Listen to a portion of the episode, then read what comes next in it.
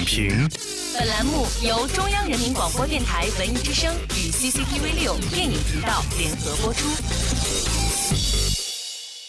品头论足话电影，今日就评八分钟。大家好，欢迎收听文艺之声今日影评，我是陈明。神偷奶爸三七月七日强势回归，然而头顶主角光环的格鲁却总被呆萌的小黄人抢去风头。本期今日影评邀请中国传媒大学副教授刘硕为您解析《神偷奶爸三》配角小黄人抢戏风波的背后故事。欢迎刘硕做客我们的今日影评。主持人好。大家好，我们先来一组快问快答。你觉得动画电影《神偷奶爸》系列当中谁是真正的反派？每一集新加盟的反派角色是真正的反派。有人说小黄人挺邪恶的，你觉得他们邪恶吗？不邪恶啊，我觉得他们很诙谐。那为什么这样的？坏人，所谓的坏人会这么受大家喜欢，因为他们蠢萌蠢萌的。萌是现在一个动画角色受欢迎的必要条件吗？我觉得是。谢谢刘硕，快问快答结束。《神偷奶爸三》上映首日便轻松拿下一点三九亿元的票房，创造了小黄人系列电影的最佳开局。网易娱乐评论：可爱指数突破天际的小黄人们，无疑是《神偷奶爸》系列电影中最大的亮点之一。小黄人们萌值再度升级，团伙集结搞大事。腾讯娱乐网友评论。小黄人总能让人爆笑不止，各种语言糅杂的小黄人语激发了萌萌的笑点。疯狂资讯网评论：小黄人当配角能承包所有的笑点。格鲁的兄弟德鲁的人物设定意外很棒。电影《神偷奶爸三》七月七号已经在国内上映了。上映后呢，电影市场反响不错。其实，在二零一零年上映的《神偷奶爸一》和二零一三年上映的《神偷奶爸二》两部作品呢，在市场上都有很不俗的表现。那刘硕，你觉得这一次《神偷奶爸三》相较于前两部而言的话，有哪些变化？我觉得最惊喜的变化是主人公变坏了，格鲁和他的小黄人都变坏了，小黄人还进了监狱。We've been waiting a long time. 这个跟我们以前在塑造主人公的方法是不一样的。这是一个非常有想象力的动画片。《神偷奶爸一》和《神偷奶爸二》在当年上映的时候呢，分别拿到了超过九亿美元的全球票房。那么这个成绩呢，在动画电影的市场上。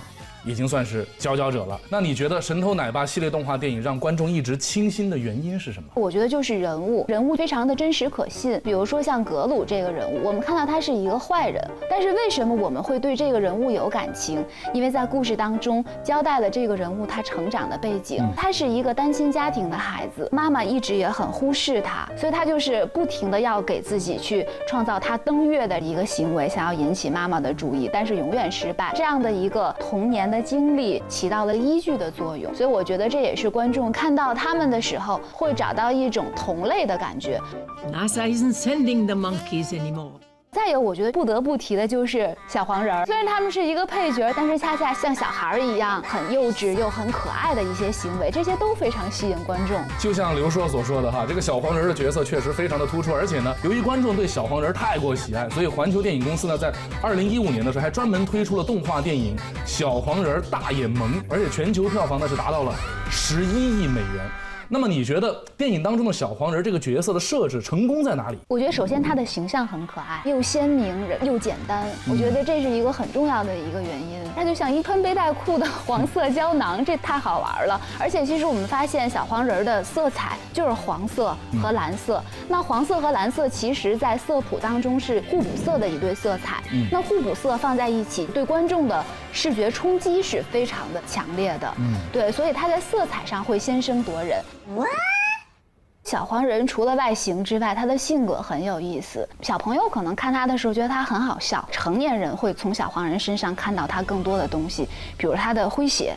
啊，他的恶搞，然后他们那种在哪儿跌倒了，会在哪儿歇一会儿再爬起来的这种，可以说是反好莱坞成功学的非常有自嘲精神的这样的一个状态。其实我觉得挺能够击中观众内心当中最柔软的地方的，尤其是成年观众。其实细数一下，在好莱坞的动画电影当中，像小黄人这种抢戏而且转正成功的还挺多的。你比如说马达加斯加系列里边的企鹅是吧？海底总动员里边的多利等等。那你觉得为什么在好莱坞的这个动画电影当中？配角会如此讨喜，不光是在动画电影当中哈，其实在真人电影当中，往往也会有这样的一个现象。黄金配角他们往往是一些搞笑和幽默的担当，主角往往我们说会比较正，会比较完美，因为主人公是英雄。那动画片嘛，大家都会找到一种想要呃喜剧效果的这种情感诉求，所以这个时候往往喜感的东西是要黄金配角他们来实现这样的一个。就像《赛车总动员》里边的。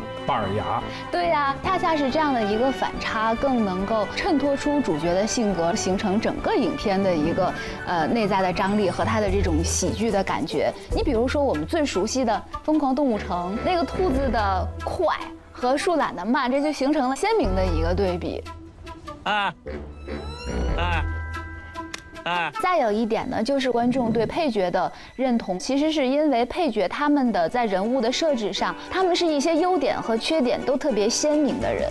那这样的人呢，其实我们生活当中也是这样的。所以从这些卡通人物的身上，我们也是在映照了平凡的我们自己。观众其实对缺点有的时候是有一种认同感的。那所以看到他的时候，对我们的生活也是一种激励。但是我们知道，这个在电影创作的时候哈，我们要强调剧作上的一个平衡。但这个配角呢，实在是太抢戏了，对主角反而没有那么深刻的印象。你觉得这是好事吗？在一个作品当中，无论是主角还是配角，如果有一个形象能够让观众喜爱，并且印象非常深刻，无论如何都是一件好事儿。其实真的，你看每一部动画电影当中，我们都可以找到这样的一个黄金配角的角色。配角和主角之间，他们的人物关系是不一样的，但是他们有一个很重要的作用，就是对剧情的推动作用。其实我们。发现黄金配角和主角之间是有着各种各样的关系的，比如说朋友之间的关系，像《怪物史瑞克》里面史瑞克和他的驴子。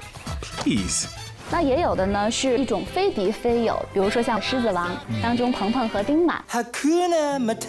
那还有呢，比如说是亲人关系的《功夫熊猫》里面，功夫熊猫的爸爸鸭子。对，That's my boy。还有就是像《花木兰》当中的木须龙，他和花木兰之间就是一个主人和下属的这样的一个关系。我觉得这个其实是对我们创作上最大的一个启示，就是说我们的配角他不是一个只给主角搭戏的人，他对整个影片的主题、对整个影片的剧情推进，甚至说对主角的人物塑造，他都起到非常重要的作用。所以配角的设置一定也是要。深思熟虑的，也是要有他的成长背景、他的人物追问的，这样才能够真的把一个戏共同的这个整体给他做好，这个戏才完整。才饱满。感谢刘硕的精彩点评。在动画电影《神偷奶爸》当中，抢戏的小黄人用插科打诨的特质以及幽默滑稽的形象，反衬了主角们的与众不同。然而，恰恰是这种主角与配角之间的叙事搭配，以及在角色个性上的相辅相成，使观众在酣畅大笑之余，还收获了来自于搞笑背后的生活感悟。